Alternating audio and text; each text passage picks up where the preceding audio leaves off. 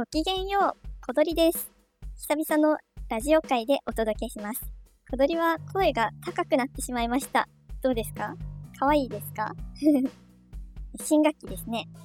新学期もちょっと小鳥は声が高くなっちゃったんですけれども、このまま楽しく過ごしていけたらいいなと思っております。お友達がたくさんできたら嬉しいな。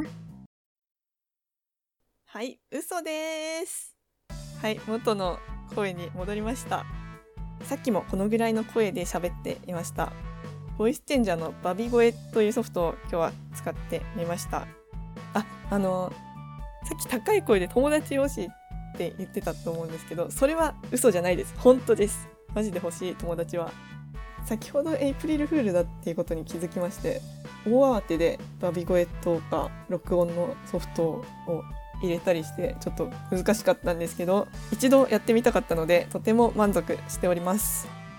さっきもお話ししたんですが新学期ということで小鳥は新学期をなぜかとっても楽しみにしていました。春休みも3年生でどんな風に過ごそうかなっていうのをずっと考えていろいろ準備もしてたので身につけたいスキルもたくさんあるのでいろいろ調べて頑張ろうと思います。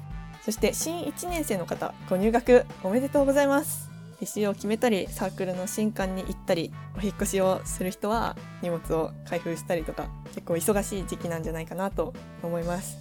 ぜひぜひいろんなことに挑戦して休める時はたくさん寝て大学生活をスタートさせてくれたらなと思います。小鳥は入学した時引っ越した直後に風邪をひいてしまって一人ですごく心細くて大変だったのを覚えているのでぜひ気をつけてください。